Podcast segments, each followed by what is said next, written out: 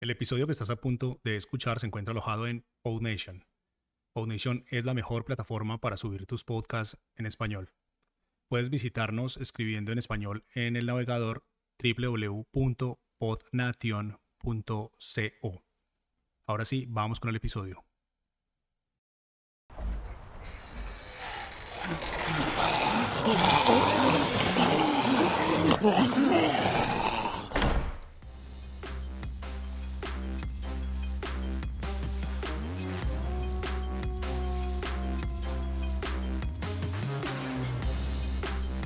Estás escuchando a los zombies, el podcast en el que vamos por tu cerebro. Ah, ah, ah,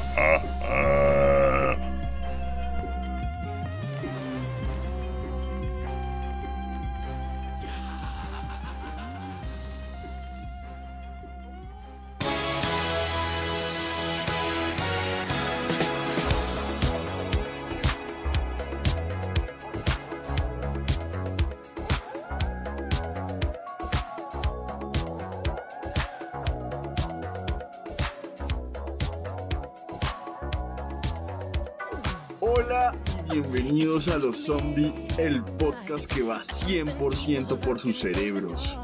Mi nombre es Jerónimo Rico y como siempre me acompaña mi gran amigo y hermano Michael Escorcia. Hola Michael. Hola, hola a todos y a todas, ¿cómo están? ¿Cómo estás, mi Jerito, mi Jero Zombie, mi pana, mi brother? Seguimos esta nueva temporada con todos los poderes zombies, cada vez más cargados de esos cerebros jugosos, como nos gustan. Empezamos muy bien. Muchas gracias a todos y a todas las que nos han comenzado a escuchar. Y a nuestros oyentes de siempre, por supuesto, un abra zombie especial por confiarnos sus cerebros. Claro que sí, estamos muy contentos por cómo nos está empezando a ir en esta tercera temporada. Ya estamos encontrando como el ritmo y estamos muy felices de estar acá otra vez. Entonces, muchos abrazos sangrientos para todos y todas. Y bueno, si llegas por primera vez, te recomendamos que nos dejes un buen like en Spotify si al final de este capítulo te ha gustado o en la plataforma en la que nos estés escuchando. Y también esperemos que te suscribas a nuestro perfil de Instagram y de Twitter y nos sigas. Estamos en todas las redes como a los zombies. Sí, sí, sí, sí. Oigan, tenemos una página fresca, nueva. Le hemos botado corriente al nuevo logo, a los nuevos contenidos. Hemos estado explorando el nuevo arte zombie con nuestro zombie Roberto y a multiplataforma. Así que visítenlo. No les cuesta nada www.alozombie.com. Como dice Jero, estamos en todas las principales plataformas podcasting. Así que síganos y compartan este episodio, por supuesto, al final de que nos escuchen. No sean tan zombies. Bueno, Jeros, ¿qué vamos a hablar hoy? Bueno, el día de hoy tenemos un tema que llevamos bastante tiempo planeando y preparando y que nos han dicho muchas personas que les gustaría que habláramos de esto y son las relaciones tóxicas, las relaciones zombies. Pucha, cargada como de mucha energía para descomponer moléculas. y Sí, negativas, así, Toxicidad. antimateria. Es un tema cotidiano, ¿cierto? O sea, Sí, la verdad sí. ¿Quién no ha tenido una relación tóxica? Y no estoy hablando de relaciones de pareja exclusivamente, Geritos, porque se podría malinterpretar. La, la intención es que podamos hacer una generalización de todas esas eh, relaciones que construimos como seres humanos Ah. en la cotidianidad y por supuesto también en la, en la red. ¿no? También. Relaciones entre amigos, relaciones laborales, incluso las más afines, cercanas, entrañables, las paternales. Realmente en el día a día se muestra lo inconsciente que solemos ser a veces con ese tipo de relaciones afectivas que creamos. Y es que en realidad es muy complicado hablar de esto, sobre todo porque involucra muchos aspectos de la sociedad, como decía Michael, ¿no? Además de eso, las relaciones de género, las relaciones de poder, las relaciones económicas incluso, y en fin. Muchos tipos de factores que empiezan a, a intervenir dentro de las relaciones. Sí, claramente no podíamos dejar pasar la oportunidad para hablar de esto, tomando en cuenta que A los Zombies es un podcast dirigido a desenmarañar esta sopa caótica que es la realidad y entender qué tan zombies somos y si podemos mejorar nuestra calidad de vida saliendo un poco de esta zombificación. Y pues en esa medida, qué mejor que empezar por las relaciones afectivas que se han vuelto aún más complicadas, como mencionabas Michael, a partir de la digitalización y de las redes, y que nos ha llevado en muchos casos a deshumanizarnos y a desarrollar acercamientos por medio de una aplicación o de una red social como Instagram o como Facebook. O el mismo WhatsApp. Seguro que todos ustedes hablan con sus parejas en el día a día por medio de esta plataforma y se envían emojis de amor o subidos de tono.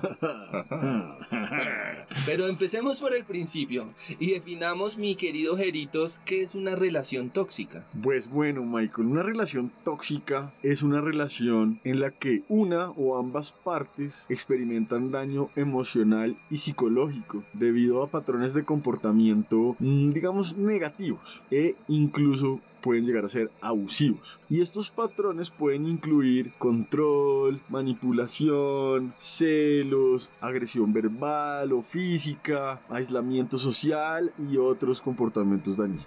Las relaciones tóxicas a menudo tienen un impacto negativo en la autoestima y en la salud emocional de las personas que están involucradas en ellas y pueden ser difíciles de dejar debido a la dependencia emocional o a la sensación de que no hay otras opciones disponibles. Y en estas relaciones lo que pasa es que se termina minimizando a uno de sus integrantes. Entonces esto termina afectando su independencia, afectando su alegría, haciendo sentir que menosprecian su valor y en últimas llevando a una falencia en su crecimiento personal que se ve igualmente minimizado y comprometido.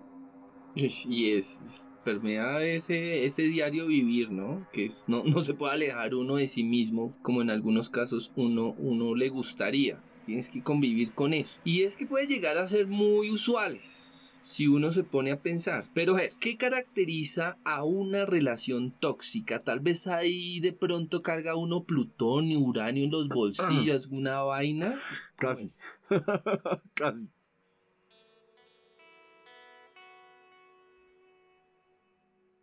Pues algunas de las características más comunes que encontramos incluyen, por ejemplo, la primera y que puede ser una de las más recurrentes, Michael, quizás, y también de las que uno menos como que tiende a pensar, ¿no? Que es la descalificación. Entonces, en este, en este caso de la descalificación, pues existen situaciones en donde se desvaloriza y se menosprecia a las personas y eh, las personas afectadas pueden llegar a no saber asumir ni cómo reaccionar, ni cómo mediar con esta descalificación y incluso llegar a dudar sobre su, si su reacción eh, puede llegar a ser exagerada. Y pucho, o sea, ahí también de una, como que uno lo piensa por el lado de la pareja, pero de golpe se me ocurre que una de una descalificada suele ser, pasa, ahora que lo estoy pensando también de pronto la relación maestro-estudiante. Por ejemplo. O con el mismo jefe, ¿no? Hmm. uno suele tener esos que son jefes no líderes y todo el tiempo están ahí votando la crítica, ahí desvalorizando lo que uno trata de hacer. Sí, y puede empezar por la descalificación y terminar fácilmente en la humillación. Ya. Sí que se vuelve una forma de ejercer violencia muy tremenda, ¿no? Además porque es como la forma de asegurar que van a mantener su autoridad, ¿no? Sí. Bueno, en segundo lugar encontramos el apego excesivo. Y este esto también es muy frecuente y es cuando este apego puede llegar a, impedir ese espacio personal o hacer que se reduzca el espacio del otro, ¿sí? Como de controlar en el apego todos tus espacios, ¿sí? Al punto en el que se termina debilitando la interacción con el mundo externo. En tercer lugar, encontramos el control y la posesión. Acá ya empieza como a, a, escalar la cosa, ¿sí? Y es que en nombre del amor se cree una actitud posesiva, en donde puede llegarse a pensar que es una situación positiva porque pues se está demostrando un interés, se está demostrando un cuidado, pero hay que tener mucho ojo porque estas relaciones pueden llegar a volverse asfixiantes para la pareja. Claro, claro. Y, y creo que de eso vamos a hablar más adelante Sí. un poco, ¿no? Que es, es también un, un tópico muy común en Ujú. la cotidianidad. El siguiente, el cuarto punto, es el control y la intimidación por el mal carácter. Entonces, en este caso, una de las dos personas que conforman la pareja tiene mal carácter y este comportamiento hace que la otra persona reaccione, causando así una convivencia y un clima de tensión. Ya. ¿no? Este es frecuente. Sí. De hecho, yo siento que a mí me pasa en algunos casos. Uno puede ser una persona un poco huraña a veces, ¿no? Sí. Y responder mal y no darse cuenta, incluso muchas veces, como que es- pueden ser como reacciones inconscientes. Pero bueno, aquí lo, lo positivo es como empezar a reflexionar también y darse cuenta de por qué se están generando esos climas de tensión. Claro. Que eso va a permitir seguramente que uno lo converse, Ajá. ¿sí? Que te lo reconozcan y uno lo reconozca para poder mejorar la cosa. En quinto lugar, y aquí entramos en, en este fenómeno fuerte, encontramos la culpabilidad y la manipulación. Aquí ya se empiezan a mover las fichas y los hilos. Ya se, empieza a jugar con el tema de la culpa. Es que te lo mereces. Sí. Es que es por tu bien. Es que si no fueras así, eh, yo no sería así. Es que si tú no salieras de noche, yo no tendría por qué pegarte, digamos. Ya. Ese tipo de cosas. Sí. ¿no? Entonces, en, en esta, en este punto, una de las personas se caracteriza por inducir el sentimiento de culpa y la otra persona termina cediendo ante esta situación.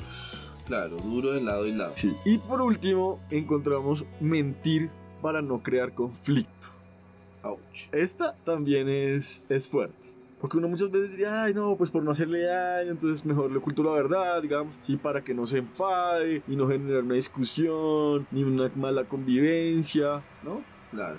Pero pues termina siendo todo un problema, ¿no? Y estas pequeñas mentiras empiezan a ser más frecuentes y más frecuentes y se termina volviendo un efecto en cadena en donde cada vez termina habiendo una mayor desarmonía, ¿no? O una armonía falsa. Claro. Uf, esto se está complejizando, mi querido Hero Zombie.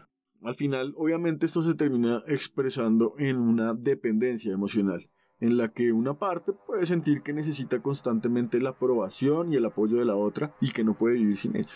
Creo que lo más terrible eh, es que puede llegar a la violencia extrema, ¿no? O sea, creo que en medio de todo este proceso, la mentira, el sentirme eh, menospreciado, menospreciada, eso se va acumulando de una u otra forma si de pronto la persona no es muy expresiva. Como en el sonado caso de la DJ Valentina Tres Palacios y, su novio gringo. O muchos otros casos que alimentan las noticias diariamente y que tienen unas características, esa relación tiene unas características con lo que has mencionado.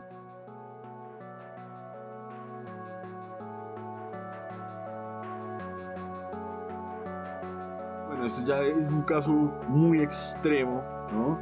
Que fue una noticia este año, a principio del año, en febrero, casi para San Valentín, casi. Ah, Justamente, ¿no? De hecho, es, es un, hay que decir la verdad, fue uno de los casos que más nos llamó la atención cuando empezamos a pensar en este capítulo, que como les decíamos viene, viene de largo rato pensándose. Y el caso de esta chica pues realmente nos llamó mucho la atención porque ella pues tenía un novio gringo, ¿no? El típico sugar daddy, ¿sí? Sí. Ella era una chica guapa, DJ, que se la pasaba pues en estos sitios de rumba, ¿no? En el sur de Bogotá y ya había tenido como cierta, empe- eh, había empezado a tener como fama ¿m? y se, se cuadró con, con este tipo y el tipo tenía familia en Estados Unidos. Ah, Sí. ok. El man estaba supuestamente en un proceso de separación, pero el man seguía teniendo familia. Entonces el man empezó a tener ese tipo de comportamientos de control de los que hablábamos Ya. empezó a limitarla, a decirle qué tal. Y parece que la vieja se estaba también aprovechando un poco del tipo, lo cual también es tóxico, ¿sí? Que pues estaba ahí la relación sacándole, entonces la- parece que le había engañado, parece que le había dicho que se iba para un lado y se había ido para otro, en una fiesta con otro man, por ejemplo, ¿sí? El man pagó un detective, la empezó a perseguir, ¿no? Entonces, supuestamente se iban a, a, a vivir juntos.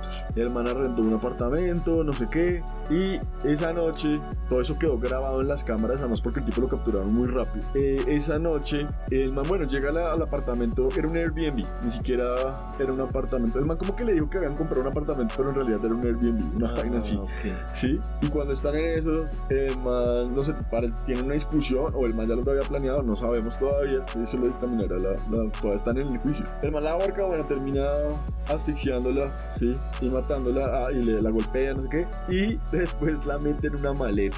Entonces ahí ya se tuerce, pues, obviamente desde el momento que la mata, obviamente se tuerce todo. Pero cuando el man empieza como a los siguientes eventos, es una cosa loca. O sea, ¿en, qué momento un tipo de esto se vuelve un psicópata? ¿no? Total. Y es muchas veces porque no se pudo, no se supo mediar con la cosa de una manera asertiva y terminó llegando a, una, a un extremo tan, tan terrible, ¿no? Y que la violencia, que es lo más curioso, Michael, puede no ser siempre. Es decir, puede que no sea como todos los días, sino que pueden haber periodos de calma alternados, ¿no? Y de calma y de mucho amor alternados con momentos de violencia, en el que otra vez estalla la violencia y otra vez vuelve al patrón, ¿sí? De agresión verbal, de agresión física, de agresión sexual. Y creo que, creo que ahí la importancia entonces, Erites, de hablar de este tema porque mm. este hecho igual es súper lamentable. Eh, se o sea, no, no va, Es decir, lo, lo, lo reflexivo es, eh, si bien no, no, somos los psicólogos, pues para dar la, la, la fórmula, sí algunos tips que nos parecen interesantes, pues para no llegar a este extremo, porque somos seres humanos, porque el hecho de que nosotros no sepamos gestionar muy bien nuestras emociones, pues nos puede convertir en estos terribles monstruos. Y no vale la pena, lo pienso personalmente, que se desperdicie una vida de esta forma, o sea, que se tengan que llegar al, al asesinato del otro por no saber mediar en una relación. Sí, eso es, es tristísimo y, lo rechazamos contundentemente. Sí. Aunque bueno, el caso obviamente de esta chica pues es, es un caso extremo, aunque esos casos todos los días escuchamos en las noticias. Realmente es muy común. Sin embargo, muchas veces puede no ser tan evidente, ¿sí? Puede no ser tan psicopática la cosa y tan mediática y tal, y esconderse un caso de verdadera tortura psicológica. ¿Y por qué? ¿Por qué lo menciona? Por ejemplo, eh, fue muy sonado también, hace unos buenos ocho meses también, quizás, el caso de una chica, eh, de la cual pues no vamos a decir su nombre ahorita por no revictimizarla, pero se volvió tristemente famosa al denunciar a su exnovio en redes sociales. Parece que lo, lo denunció en Twitter, en Instagram, en un video, ¿sí? Eh, de hecho, eh, Ana Bejarano de Los Danieles tiene una columna en donde cuenta un poco la situación de esta mujer. Si la quieren ver, les dejamos el, el enlace en la descripción de este capítulo. Y estas situaciones de, de, tortura psicológica, de tortura física, también o de violencia física y también de, de violencia sexual, ¿sí? Y lo más triste de la cuestión es que ella denunció la gravedad del, del asunto ante la fiscalía y al principio en realidad no lo tomaron en cuenta. Qué Porque son gente de mucha plata, de mucho dinero, con poder, ¿sí? Entonces, eh, una cubrieron al tipo.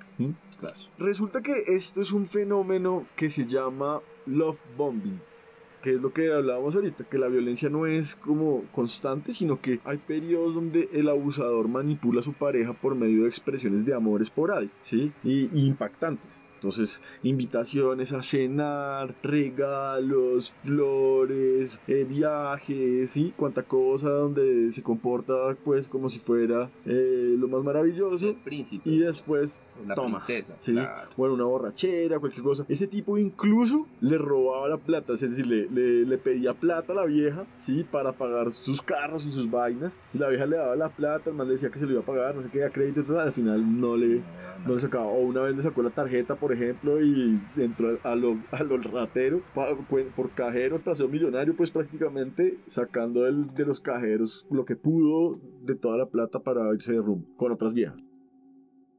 Pero tenemos que tener así como el detector de, de, de, zombies. de zombies, un detector que tenemos para la radiación que puede generar esa toxicidad, un, un, detector, en este caso de relaciones tóxicas, ¿cuál sería? Es decir, ¿cómo detectar si una relación es tóxica? Para saber también si uno conoce un caso cercano o uno está pasando por uno y no claro. se está dando cuenta, ¿qué, ¿qué podríamos hacer? ¿Qué puede hacer uno?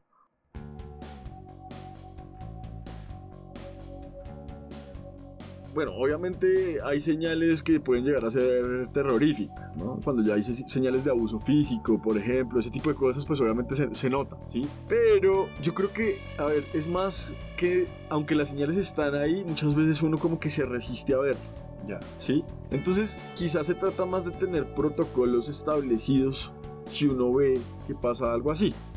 Por decir algo, fue sonado el caso de Dani Alves, un futbolista no muy famoso, brasilero, jugó en Barcelona, en Juventus, sin entrar en detalles sobre lo que le pasó, si fue verdad o no, y eso pues ya tendrá que probarlo las autoridades. La cuestión es que eh, el tipo parece ser que abusó sexualmente de una chica en una discoteca de Barcelona y la chica parece que le, envió, le, le mandó señales, digamos, al portero del, del establecimiento, al guardia de seguridad del establecimiento sobre que estaba pasando algo. No sé cuáles eran esas señales, pero el tipo claramente vio que ahí no, no estaba bien la cosa. Sí, algo ¿sí? estaba pasando. Algo estaba pasando y activó el protocolo correspondiente y pues al futbolista en realidad lo detuvieron, llegó la policía y está en prisión en este momento. Wow. Sí, porque parece ser que sí, ¿no? Ok. Entonces, ese es el- es un poco el- el- pues, la cuestión. Ya.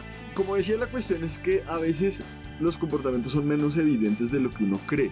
Entonces, encontramos, por ejemplo, puntualmente un estudio realizado en España por la Fundación de Ayuda contra la Drogadicción entre jóvenes de 15 a 29 años en el 2021. Y se tiene que hay varias conductas asociadas a las relaciones tóxicas bastante usuales entre este segmento de la población. Uy, ok, listo. Entonces ahí sí ya vamos como a los tips, tips. ¿Cu- ¿Cuáles podrían ser?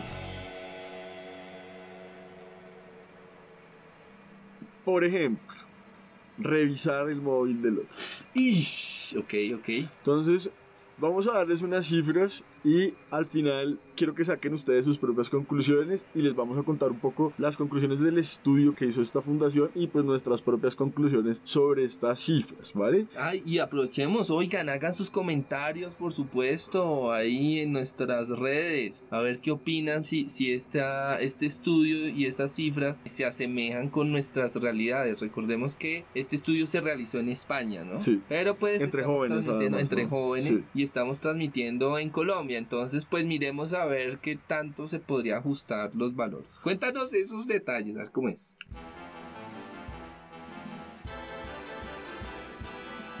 Entonces, eh, revisar el móvil, las mujeres encuestadas afirmaron el 59% de las mujeres, no, el 60% de las mujeres encuestadas dijeron que sí revisaban el móvil y apenas el 39% de los hombres. Oh, Sí. ok. Lo siguiente, controlar lo que hace la otra persona. El 54% de las mujeres dijeron que sí y el 28% de los hombres dijo que no. Digo que sí también. Decirle con quién puede hablar o con quién puede salir. El 51% de las mujeres y el 23% de los hombres. Mm. Insultar y humillar a su pareja. 49.8%. Bueno, 50% de las mujeres y el 23.5% de ellos Ok.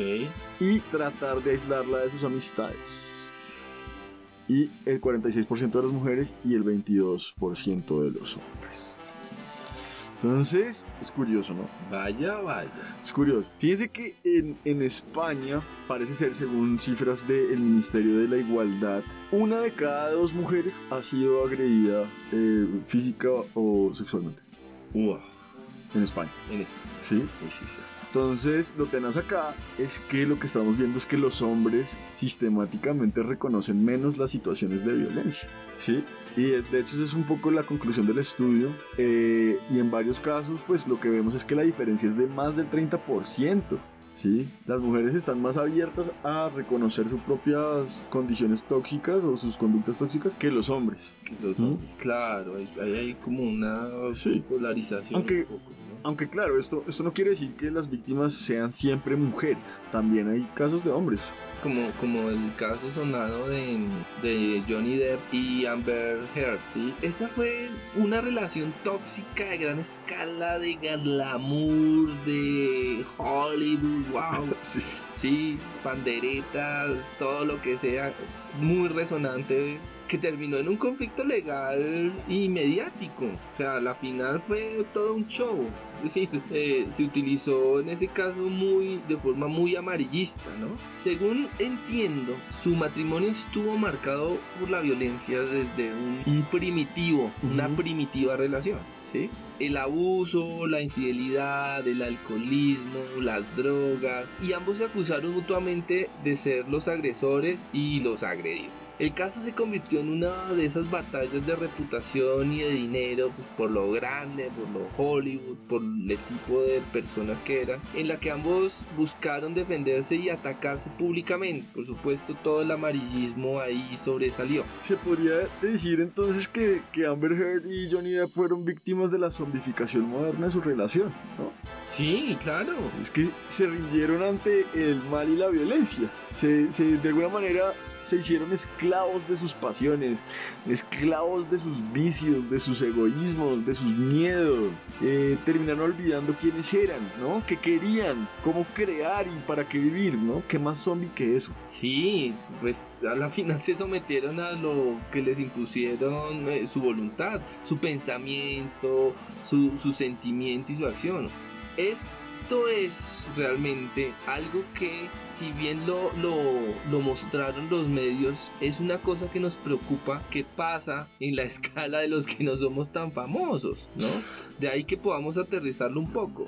Pero ¿cómo fue, cómo fue esa cuestión? Yo en realidad no sé muy bien qué fue lo que pasó con, con estos dos. Pues a manera de chisme de, pa- de- de pasillo, ¿no? les voy a contar un poco la, la cosa, yo, yo como la entiendo. Según lo que he encontrado en la web, Amber Heard y Johnny Depp se conocieron en el 2009, cuando trabajaron juntos en esta película. eh, Sí, The Ram Diary. El diario del Ron, se llamaba algo así. Sí, eh, y sí, pues todos estaban en sus años mozos, ¿no? O sea, este, esta María estaba cuarentosito. Sí. Pero ella sí era bien, bien china. Tenía Sí, como unos 20. jovencita y pues sí, muy, muy bonita. Y parece que Johnny Depp de una se, se enamoró, hubo una atracción, como empieza toda esta fase del, enamoramiento lindo. Eh, y en ese momento pues el viejo Jack era uno de los principales galanes de Hollywood y estaba en la, en la cima de su carrera, como bien lo dices, pues estaba en sus 40, sí, reconocido mundialmente. Mm. Y pues comenzaron una relación en, 2000 en el 2012 a la final. Después de que Depp se separara de, de su pareja de, de 14 años. Lleva 14 años de casado. Ya, claro, ya llevaba una experiencia ahí, kilometraje, 14 años con parejita. Y se, se casó eh, Con Amber Heard. con Amber Heard, eh, en el 2015. Sí. Muy bajo perfil, la verdad, la, la ceremonia. Fue una cosa como medio privada por allá en Los Ángeles. Sin embargo, parece que el matrimonio se volvió como turbulento y conflictivo. Porque ya en mayo del 2016, Heard solicitó el divorcio. O sea, no duraron ni un año.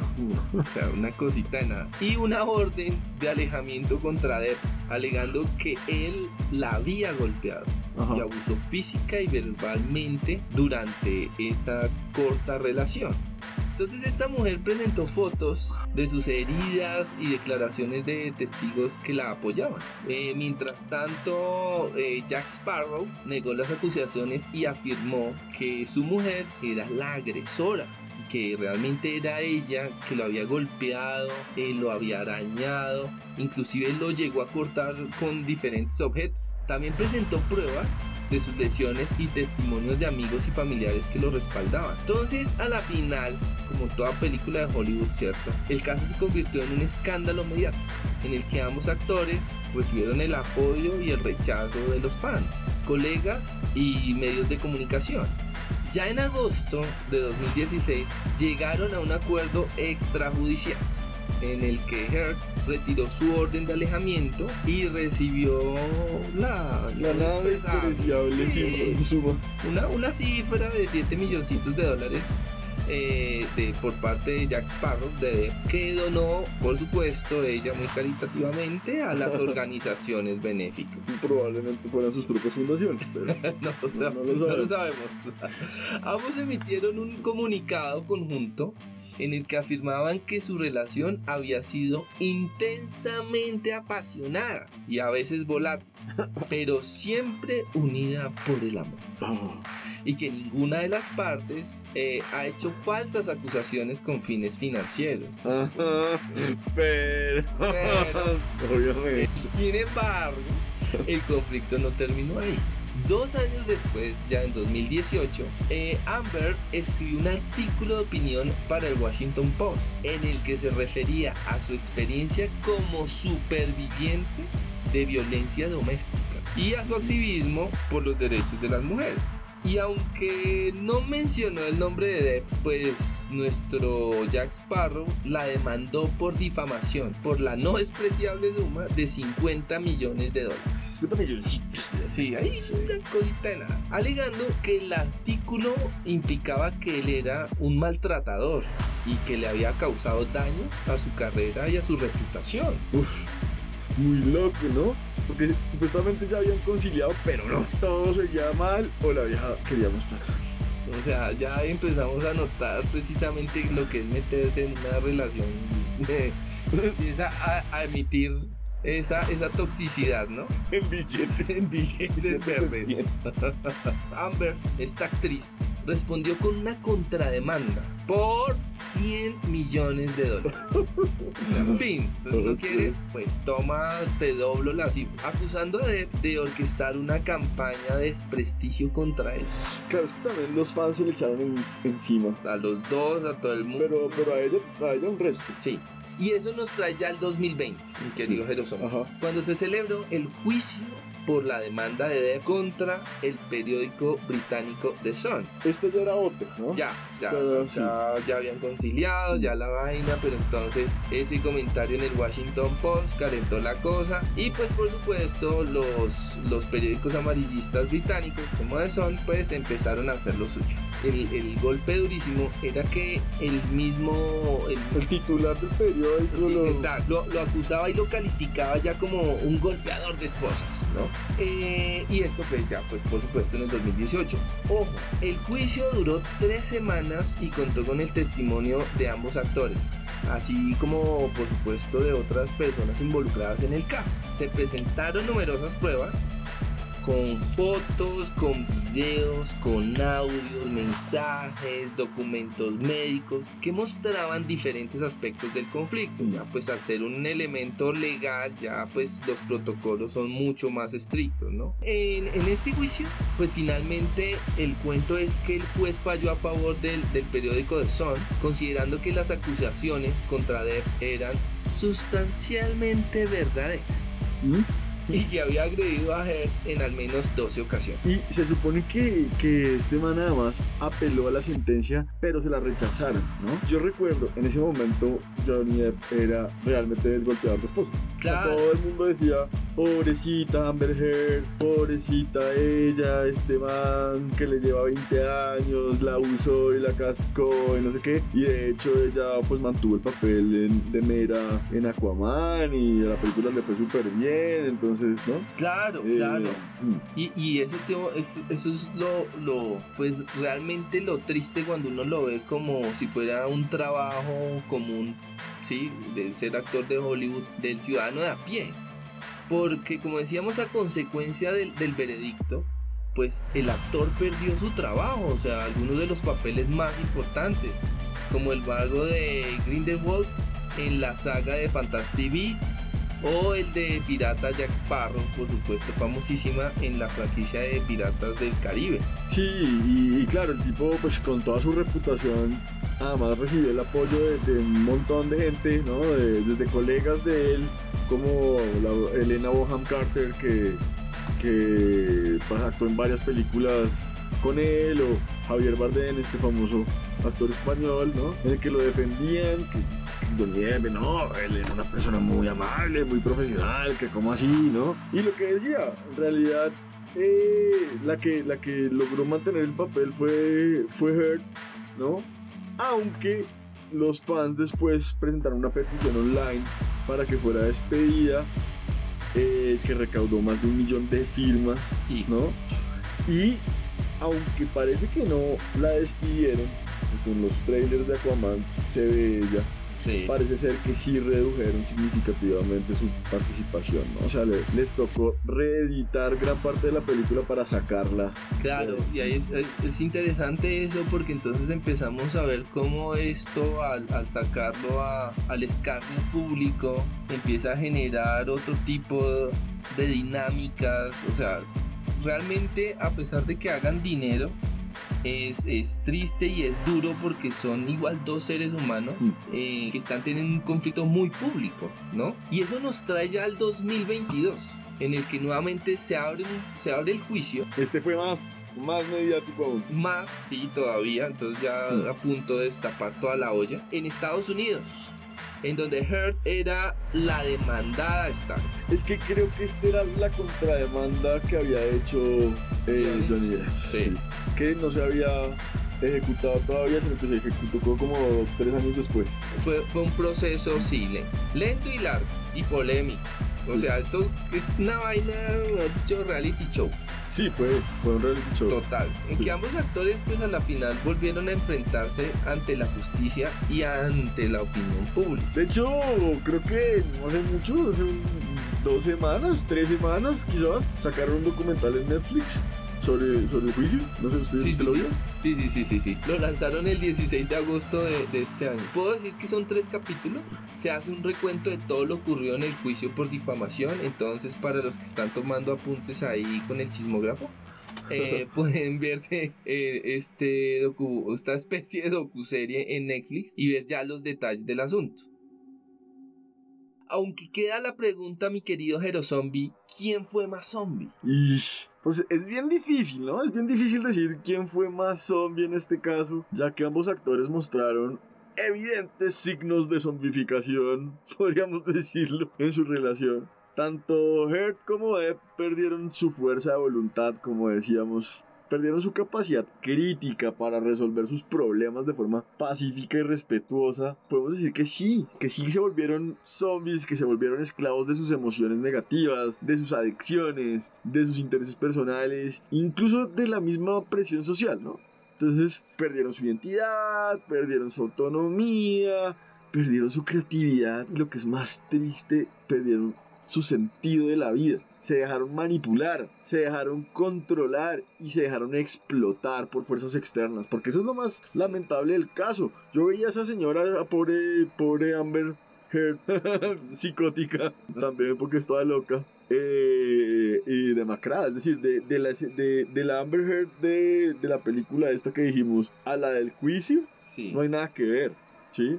Entonces, realmente, eh, no sé, pero quizás se podría argumentar que Depp fue más zombie que Hurt, ya que fue el que más sufrió consecuencias negativas por el conflicto, ¿no? Como decías tú, perdió algunos de sus papeles más importantes, perdió su reputación, perdió su credibilidad, fue considerado culpable por agredir a Hart en dos ocasiones, así que el man también tenía...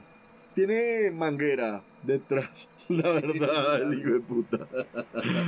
Eh, así que sí, tiene su responsabilidad, por supuesto. Y finalmente, pues se dejó llevar también por su orgullo, no supo aceptar sus errores, no sé, se convirtió en un zombie social tras su caída en desgracia. Pero bueno, acá, acá como la cosa es como regular y mediar, también pienso un poco que, que se podría argumentar que Heard fue más zombie que Depp. Uy, ¿cómo así? Pues sí, ya que ella, eh, digamos que fue la que inicia, eh, o sea, es- inicia el conflicto, ¿sí? Con sus acusaciones de, de violencia doméstica. Sí, después de que ya habían transado, Sí. supuestamente ya habían arreglado. Y va mandando esas pullas también un poco, entonces ahí como que uno nota que quedan ciertos rezagos y esos celos también podría especularlo un poco, ¿no? Y pues se aprovecha de eso, aprovecha toda esta ola de revictimizarse, ¿no? Eh, para manipular a la opinión pública y obtener pues evidentemente beneficios económicos. Además, Ferito, al parecer mm, presentó como pruebas falsas o por lo menos cuestionables para dañar la imagen de su ex esposo. Entonces ya dónde estamos llegando. ¿sí? Sin lugar a duda, se dejó influir por sus ambiciones, sus celos y sus mentiras. O sea, características propias de un zombie, ¿sí? Her se convirtió en un zombie moral, quizás. Sí, uy, Sí, sí, ahí sí las pones. No sé, no sé. Definitivamente es un caso que ha generado un intenso debate. Eh, no nos den mucho hate por, por nuestras opiniones frente a esto. Tratamos de tener unas opiniones objetivas, imparciales. Pero sin embargo, pues claramente es un- una muestra de la violencia doméstica, es una muestra también frente a los procesos de credibilidad de las víctimas, ¿no? Y como también pasa que en un principio, pues claro, el juez crea a la víctima, ¿sí? Y el, el agresor pasa como a un segundo plano o pasa ya como directamente a una, a una picota social, podríamos llamarlo, ¿no? En donde, sí, Sí. en donde pierde un poco sus derechos, pierde su reputación, pierde su credibilidad, pierde todo. Eh, justamente, por poner otra, otro, otro casito brevemente, hace muy poco, si no estoy mal, hace unas dos semanas, Kevin Spacey, no sé si sabe quién es Kevin Spacey Sí, sí, el famoso actor de Hollywood también, que, que estaba en el boom máximo de su carrera, porque era el de la serie House of Cards, que fue la que paró a Netflix. Y otro actor lo demandó por violencia sexual, que cuando él estaba joven, no sé qué, lo había agredido y lo había acosado y lo había violado no sé cuántas veces y ti, ti, ti. ¿Sí? Ya. Y Kevin Spacey perdió su trabajo. Kevin Spacey le fue, mejor dicho, después de eso Kevin Spacey pasó a ser un paria social total. La- Pues resulta que salió el fallo hace como dos semanas y parece que es inocente el tipo. Pucha. Sí, Entonces, ya toda la sociedad ha juzgado durísimo a Kevin Spacey y parece que el man no. Y no es. Sí, Entonces, bueno, sí, están los dos lados de la moneda. claro. No es, no es tan sencillo. Y por eso entonces nosotros damos nuestras inclusive sucias opiniones en muchos casos y existe una ley. ¿sí? Por eso le creemos a la justicia, porque realmente una cosa, uno se deja a veces calentar mucho por la emoción, nos dejamos zombificar. ¿cierto? Entonces no somos objetivos, no somos claros, vamos adaptando eh, posiciones. Pero bueno, entonces ya tenemos esa claridad, ese globo, esa especificidad en los casos. Y nos mencionabas al comienzo algo sobre también lo que quería aprovechar ahorita para hablar, y era eso de la dependencia emocional. Y hemos hablado de que es muy relevante a la hora de entender si una relación es tóxica o no, porque en este caso era un poco también la cosa laboral, ¿no? Pues es Hollywood, son superactores, los super sueldos, pero me gustaría que de pronto profundizáramos un poquito más, o sea, ¿nos puedes aclarar un poco eh, sobre este punto, estimado gurú del conocimiento, más amorrada de conocimiento con lechona? Claro que sí, le, le tengo una morcilla en la nevera.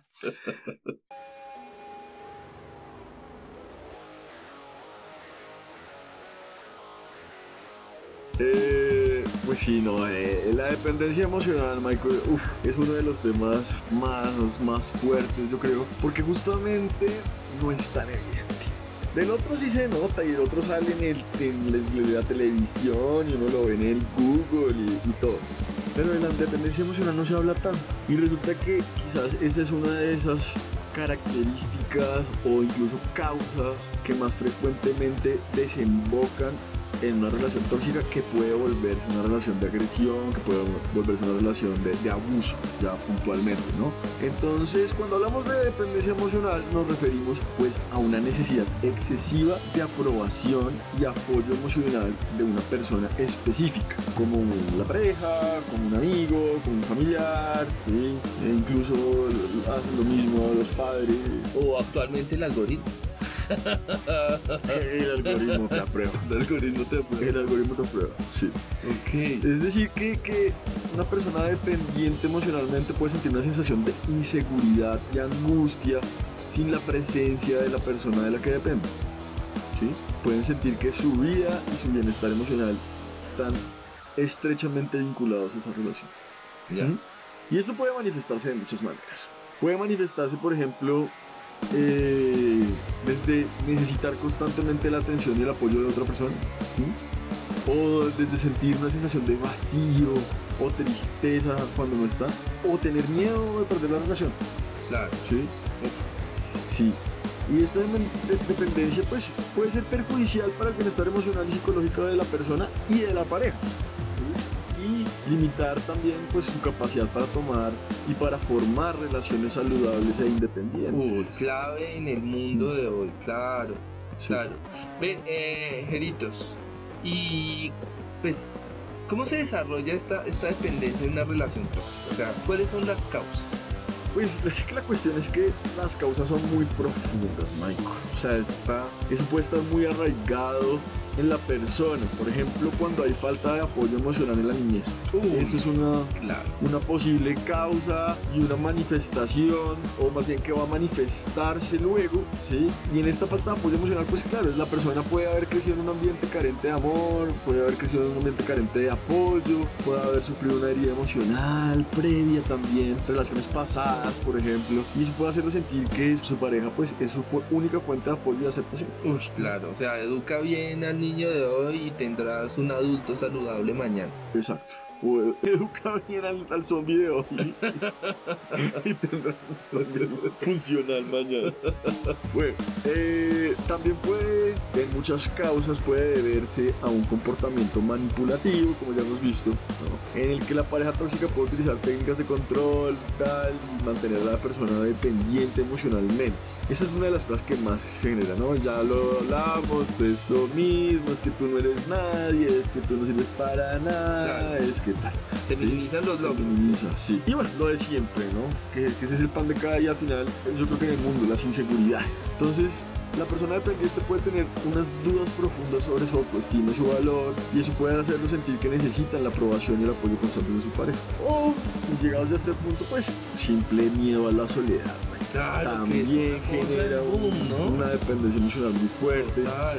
Entonces, en donde la persona puede sentir temor frente a estar sola, frente a sentirse sola, ¿sí? Y eso puede, puede llegar a hacer, hacerlo sentir que necesita mantener su relación a toda costa y terminar, obviamente, generando tensiones, ¿sí? Entonces, lo importante aquí es que, pues, a que estos, estos escenarios de dependencia emocional, pues, como vemos, son más frecuentes de lo que creemos. Es muy importante, en el caso de la pareja, también darle apoyo a esa persona y ayudarla a salir de esos estados de inseguridad, hacerlos recuperar su autoestima, ¿sí?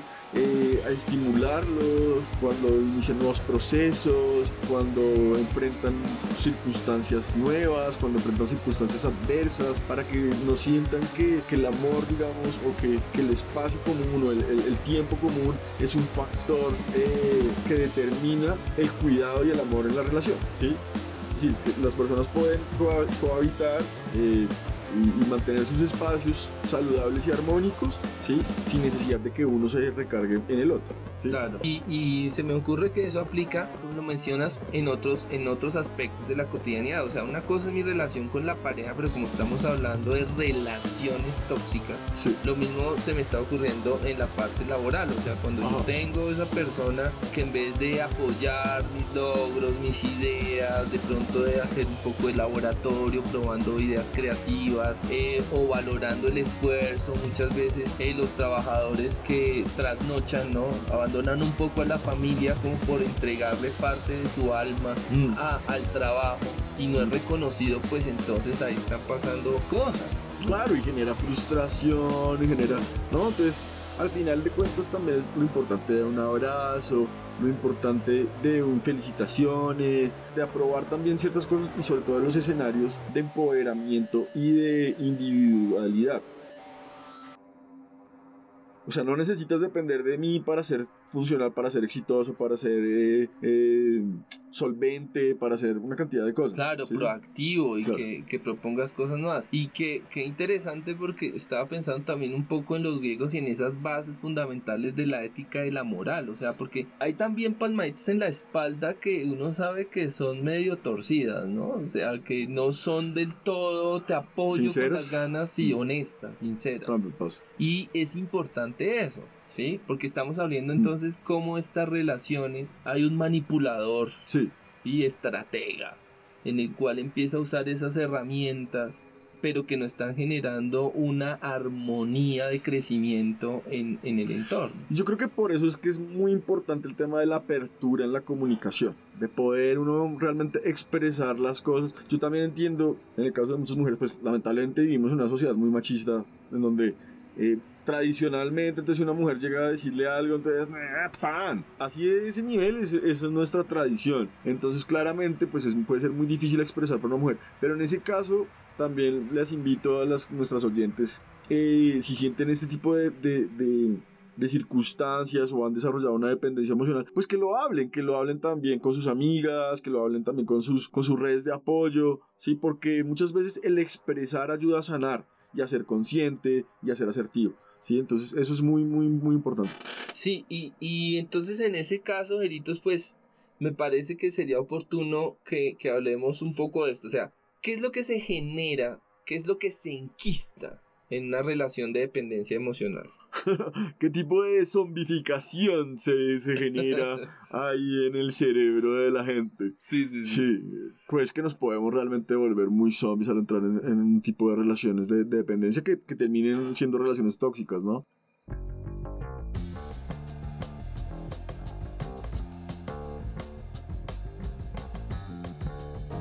Puede compararse realmente con el tipo de deterioro que ocasionan otras adicciones, como las adicciones a las drogas, o como la adicción al juego, o como en general, ¿sí? Claro. ¿Por qué? Porque muchas personas inteligentes pueden terminar cayendo en, en la dependencia emocional sin siquiera darse cuenta, ¿sí? Y terminar siendo parte de una relación tóxica eh, que no les permite dejar de aferrarse al otro y de reaccionar, ¿no? Entonces, eh, esto, esto genera varias consecuencias que ya hemos empezado a señalar. Por ejemplo, ya lo vimos, la baja autoestima, ¿sí? Eso es claro, ¿sí? Una persona que está en una relación de dependencia y una relación tóxica puede sentir que su autoestima y su valor dependen de la aprobación del otro, Claro. ¿sí? Eh, también la ansiedad y la depresión. También, súper, súper frecuente, pues. Entonces, puede generar esta dependencia una sensación de angustia y de vacío cuando la persona está lejos de su pareja. Y eso puede llevarlo a, a esta sensación de ansiedad y depresión. También la pérdida de identidad. Este ya es un poquito menos evidente, quizás, Sí. pero pasa, ¿no? Entonces, la persona dependiente puede sentir que su identidad está unida o está ligada a su relación, ¿no? No me, no me hallo, no me ubico si no es con el otro, Claro. ¿sí? No, no me ubico si no estoy en esto. Eh, obviamente, en el caso en el que hay un agresor y la víctima está sintiendo esa dependencia emocional, pues le va a costar un montón renunciar a la relación, salir de ahí, ¿sí? Porque también se ha vuelto como una, una zona de confort identitario. Me siento más cómodo siendo esto, ¿sí? Sí. Encontré más mi rol. No tengo que jugarme un nuevo rol, no tengo que salir a buscar qué hacer, no tengo que salir a sobrevivir, por ejemplo. Claro. ¿sí? Otro que es bastante fuerte es la dificultad para tomar decisiones, Mm, ¿sí? Simple y llanamente. Entonces, siento que mi capacidad para tomar decisiones está limitada por la aprobación de, de mi pareja, claro, ¿sí? claro. Entonces, no, es que quiero, no sé, y, eh, ahorremos para irnos de viaje. No, tenemos es que pagar tal cosa, tío. Ya una decisión. O quiero poner un cuadro en esa pared. No, porque no me gusta, porque no me gusta ese color. Eh, no, ¿y por qué no compramos esta? No, porque no me lo. ¿Sí? Hasta en ese tipo de cosas. Claro, ¿Sí? claro. O decidir, eh, no sé, qué vamos a hacer el fin de semana. Sí, y todo el tiempo entonces el otro está decidiendo qué hacer Exacto. y los colores y los cuadros y si tu pareja te da una opinión pues entonces eh, lo- no la recibes, ¿sí? Porque es que acá no es casarnos con- de un lado con el otro, ¿sí? Pues mencionábamos el estudio en España era sencillamente como para que pescarnos y, y mirar si sí le está atinando a la realidad a nuestra cotidianidad o no, porque es que no son hombres o mujeres. Yo pienso que son las personas mismas independientes del sexo que tengan. Claro. Todos tenemos nuestro cerebro, cierto jugosito como nos gustan a los zombies y hay que educarlo, hay que educarlo porque desafortunada o afortunadamente somos los que estamos habitando en esta esferita flotando en el universo y no hay para dónde más coger. Entonces es bueno también que comprendamos y gestionemos además en este tiempo de vida tan corto, si es que no los muerde el zombie, ¿cierto? Que es lo que no queremos que pase. Eh, disfrutarnos de la mejor forma este ratico de vida que tenemos con nuestras parejas, llevándolos a buen puerto, porque es que es corto. O sea, esto es un flash en el universo. Y si somos o nos creemos suficientemente inteligentes, gestionar la inteligencia emocional es importante, porque ya después de todo este proceso evolutivo, ya como seres humanos nos hemos dado cuenta que sí, las emociones hay que controlarlas. Bueno, y por último, pero no, no menos importante, el otro, el otro efecto es que puede generar dificultad para formar relaciones saludables, que es lo que, lo que ¿no? Ok.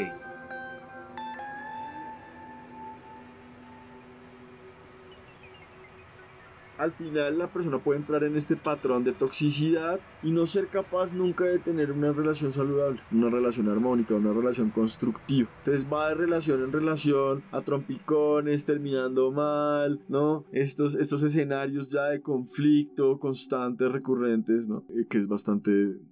Bastante como como una jaula, terminan volviéndose para, Total. para el zombie. Total. Sí. Muy encerrado. Uf. Y pues tratemos de formar una cura, ¿no? Alguna vaina ahí para escapar de, de este apocalipsis zombie. Del alma, del corazoncito, de la emoción, del calorcito humano. Hablemos para ir finalizando de, de este tema. Entonces, ¿dónde está el grano de sal para despertar de esto?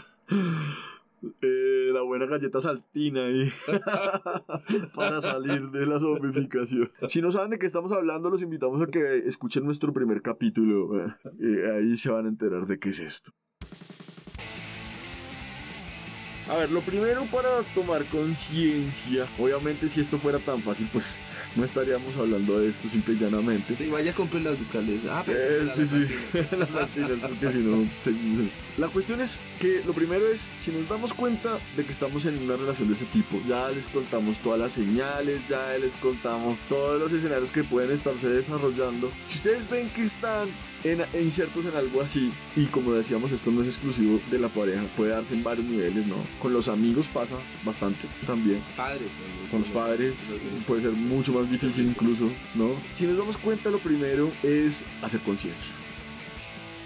Es hacer conciencia, es darse cuenta, oiga, sí, sí, eh, es, me está pasando.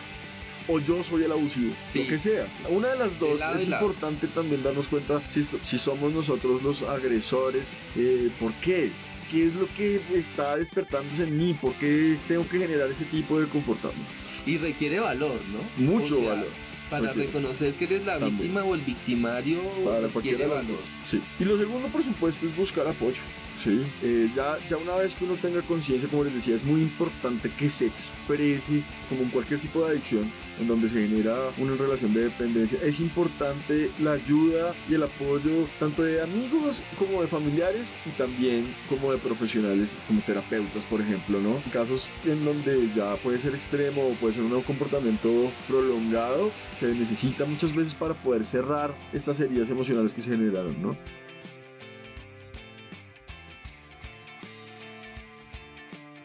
Lo tercero es ser realista sobre la relación. Es importante tomar perspectiva sobre la naturaleza tóxica de la relación. ¿sí? Y ya hecho esto, podríamos decir otro paso extra, tomar medidas para protegerse. ¿Sí? O sea, si tú ya estás viendo que tu marido te golpea y, mejor Sí. dicho, este es, el, este es el deporte nacional de él, pues, hey, amiga, Sí. sal de ahí. Pero no lo hagas, no lo hagas de una manera impulsiva, ¿sí? Amiga o amigo, lo que Sí. sea. No lo hagas de una forma impulsiva en donde comprometas tu seguridad, ¿sí? Porque también puede darse el caso de las venganzas, Claro, las retaliaciones. mencionamos los casos, o sea, Entonces es muy importante eso, en proteger su entorno, proteger su bienestar emocional. Y por último, y quizás lo más difícil, obviamente, es tomar medidas concretas para salir de la relación. claro, aquí corta, Si necesito salir de un arriendo, salgo la renta. Si necesito conseguirme otro trabajo, pues tocó.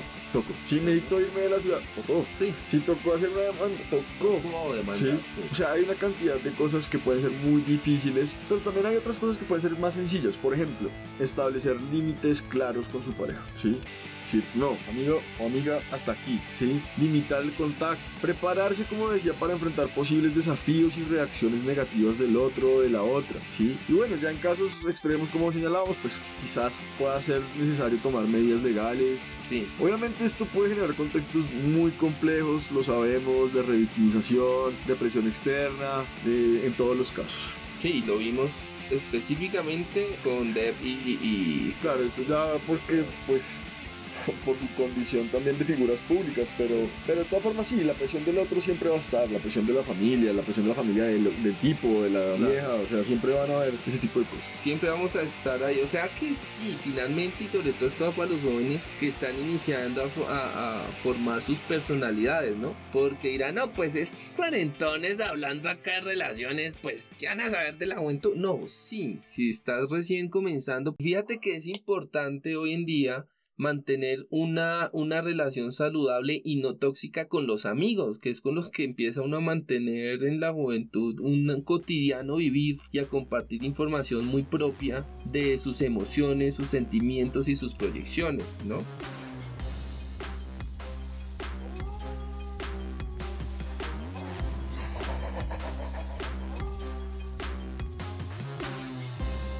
Entonces, y oigan, no tienen que seguir zombificados si no quieren a la final. Pueden encontrar ese granito de sal. Si quieren saber por qué hablan tanto de la sal, pues por favor escúchense episodio número uno y así volver a la vida. Si alguien de ustedes está viviendo algo así, en sus vidas en este momento que están escuchando este maravilloso podcast y quieren desahogarse o simplemente expresarlo, pueden entrar a nuestro sitio web y dejarnos un mensaje.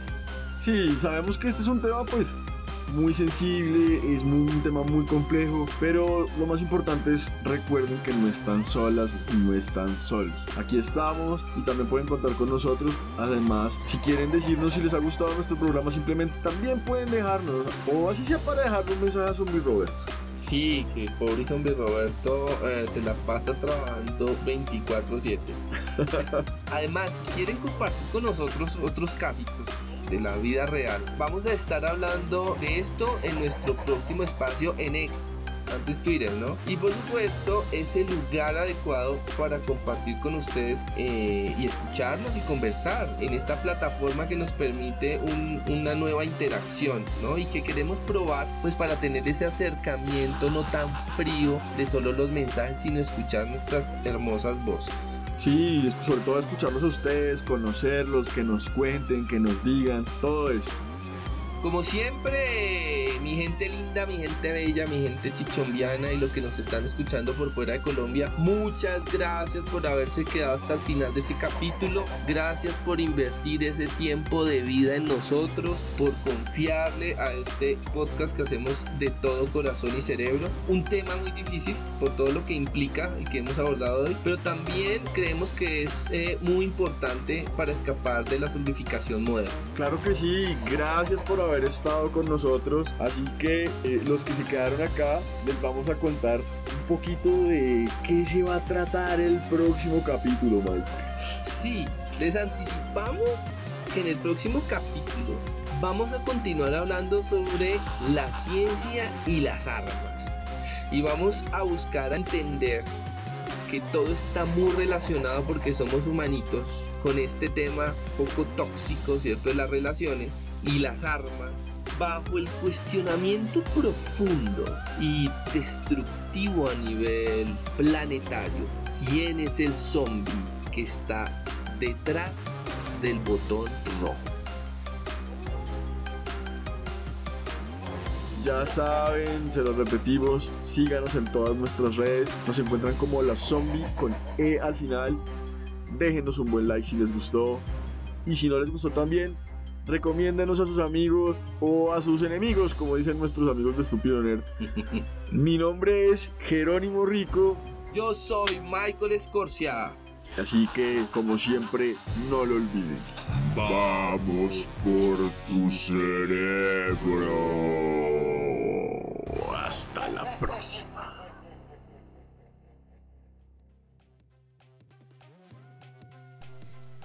Estás escuchando los bloopers de A los Zombie, en donde simplemente nos cagamos de la risa.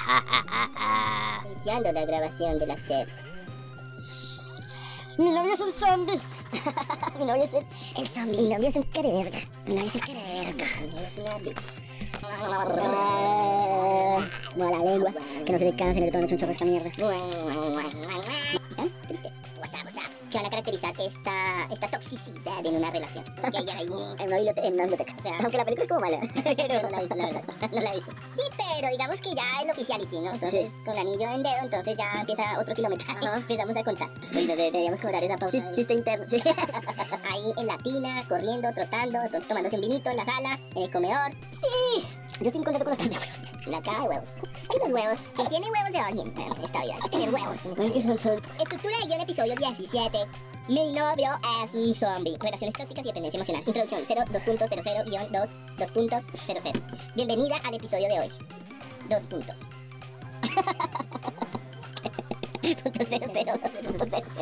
Diario de la bitácora de los zombies. Capítulo 17. Encerrados en esta cápsula del tiempo. Recordando cómo eran los humanos. Rodeados de cajas de huevos. En esta cápsula. Menos mal no huele a huevo.